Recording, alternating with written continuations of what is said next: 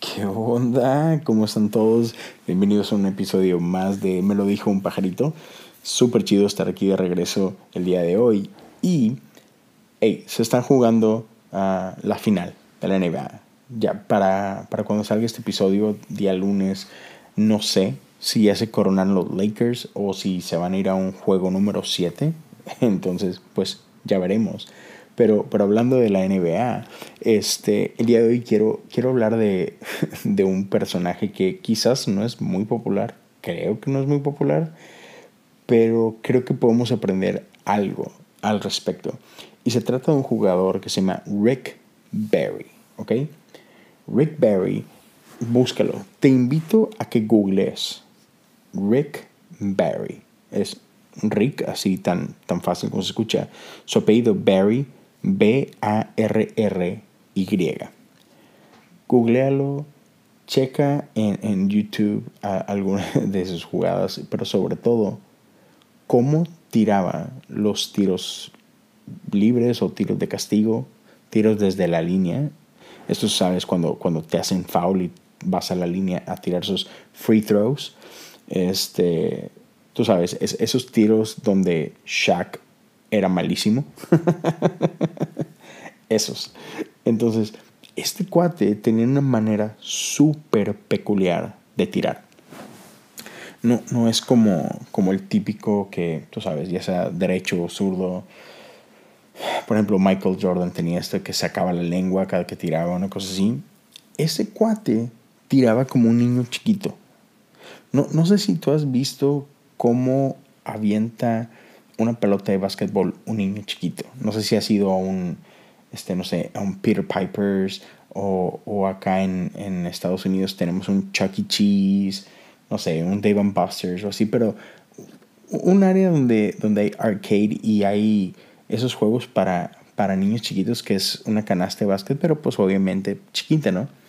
Yo tengo un niño de 5 años, tengo una niña de 2. Cuando mi niño tenía como 3 años, él lo que hacía es que agarraba la pelota, la ponía en, en medio de sus piernas y con las dos manos, ¿verdad? De en medio de sus piernas, la aventaba hacia arriba y pues es porque pues no la podía cargar y tirar normal. Bueno, así tiraba Rick Barry, como un niño chiquito de tres años. o sea, tomaba la pelota con las dos manos, se iba hacia abajo, en medio de sus piernas, y luego la lanzaba hacia la canasta de esa forma. Demasiado chistoso para un adulto. Pero ¿sabes qué es lo súper interesante? Que Rick Barry tenía un porcentaje desde la línea de tiro libre de 90%. Y, y para ponértelo en perspectiva, o sea, a lo largo de su carrera, si no me equivoco, Michael Jordan tenía un promedio como de, creo que 82%. E, el promedio de la liga es 77%. ¿Ok? LeBron creo que su porcentaje es de 80%. Otra vez, Michael Jordan como 82%. Bueno, este vato, su porcentaje era de 90%. Es altísimo. Altísimo. Creo que hubo una temporada en particular donde solamente falló, creo que 10 tiros en toda la temporada. Es, impresionante, o sea, 90%. Lo loco es lo siguiente. Desde que Rick Barry dejó de jugar, aproximadamente han desfilado, no sé, cerca de 3.000 jugadores por la NBA. ¿Sabes cuántos jugadores tiran usando la técnica que él, que él usaba? Googlealo si quieres. Te voy a ayudar. Cero. nadie, nadie ha tirado como él tiraba. O sea, no sé, quizás tenga sentido, como que, dude, es que se ve súper chistoso, se ve demasiado weird. Este, soy un adulto, ¿por qué voy a tirar de esa forma, no? Este, obviamente, me, a mí me han enseñado a tirar diferente, ¿no? Pero ponte a pensar en eso. De todos los jugadores que han pasado por la liga, nadie tiene el porcentaje de efectividad de este vato. 90%. ¿Por qué nadie se atreve a tirar así? Hey, qué bueno que sigues por acá. Eh, otra vez, creo que eso es algo súper interesante. O sea, en un mundo que, está obsesionado con efectividad, en un mundo que está obsesionado con porcentajes, con ganancia, con ser el mejor, me llama la atención que nadie haya intentado imitar al mejor tirador de tiros libres en la historia de la NBA, o, al menos en este caso te acabo de mencionar de, su porcentaje de efectividad, ¿no? O sea, sin duda no es el mejor jugador, no es el mejor atleta, pero en eso en particular, hey, llama la atención, 90%. Entonces, ¿qué es lo que pasa? ¿Por qué no se intenta más? ¿Porque no se ve bien? ¿Porque, porque es raro? ¿Porque qué pensarían los demás? No sé, e, e, está, está un poquito interesante, ¿no? Que, que a veces no estamos dispuestos a intentar ciertas cosas porque no se ve como esperamos. Porque, porque el éxito, este, ya,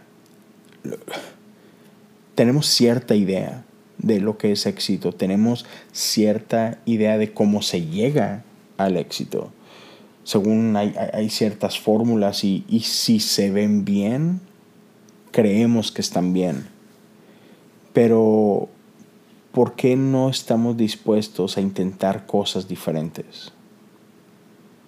No sé, piénsalo. E, e, está esta, esta frase, ¿no? Ah, que dice que si quieres ver resultados diferentes, pues tienes que hacer cosas diferentes. Y creo que con eso quiero, quiero terminar el, el episodio de hoy. no sé qué es lo que estás intentando, no sé cuál es tu meta. Ah, por ejemplo, yo por muchos años yo he batallado con mi peso este, y por muchos años intenté lo mismo. ¿Y qué pasó? Pues los mismos resultados. Entonces, ¿qué he estado haciendo últimamente? Tratando de hacer cosas diferentes.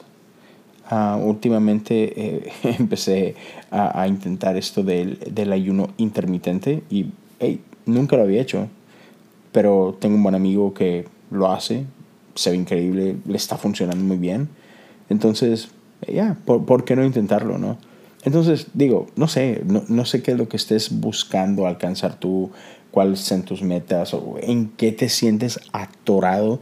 Quizás te sientes atorado en cuestión de relaciones, quizás te sientes atorado en algo profesional, en tus estudios, este, no sé, en tus amistades, qué sé yo. Pero haz esta pregunta. ¿Estoy haciendo lo mismo? ¿O estoy dispuesto a intentar cosas diferentes? Y no sé, hay, veces que, que te llega a pasar que alguien te sugiere algo y te dice que no, no, no, no, no, no, no, nunca lo haría oye, ¿por qué no intentas esto? Uy, no, no sé, no sé, suena raro. O sea, no, esa gente está, esa, esa gente que hace eso son muy raras. que, dude, um, inténtalo, quizás te funcione, ¿no? No sé, solo te dejo a tu consideración. Otra vez, no importa qué tan chistoso se ve algo, este, si, si está dando resultados, ¿por qué no lo intentamos? O sea, por ejemplo, recuerdo que una ocasión hay un pastor que a mí me encanta eh, y sacó un libro que se llama Anormal. Este, creo que esa sería la, la, traducción de su libro, ¿no? Y, y, y, el subtítulo del libro es Porque lo normal no está funcionando. Y, y al menos él lo que, lo que hacía referencia es que hay muchas cosas que el mundo considera normales y, ya de plano no funcionan. O sea, tú ves en general la cultura Y, por ejemplo, yo vivo en Estados Unidos y lo normal es, hey, endeudarte. ¿Qué es lo normal? Este, trabajar como loco hasta que te destruyes, destruyes tu salud, destruyes tu familia, destruyes tus relaciones. ¿Qué, qué cosa es normal en Estados Unidos? Hey, el divorcio es súper normal, este, familias disfuncionales, eh, eso es normal. Normal es vivir quebrado, ¿no? Este, comprar cosas que no puedes pagar para complacer a gente que no le importa. Eh, entonces, ya, si eso es lo normal, ya creo, que, creo que no quiero ser normal. entonces, ya, ¿por, qué no estamos dispuestos a intentar ser diferentes? A intentar fórmulas diferentes y no prejuzgar ah, sin intentarlo. Entonces, ya, es lo que quería dejarte. Quería platicarte nada más eso. Gracias por, por escuchar, por estar aquí al pendientes una semana más. Cuídense mucho y que tengan una increíble semana.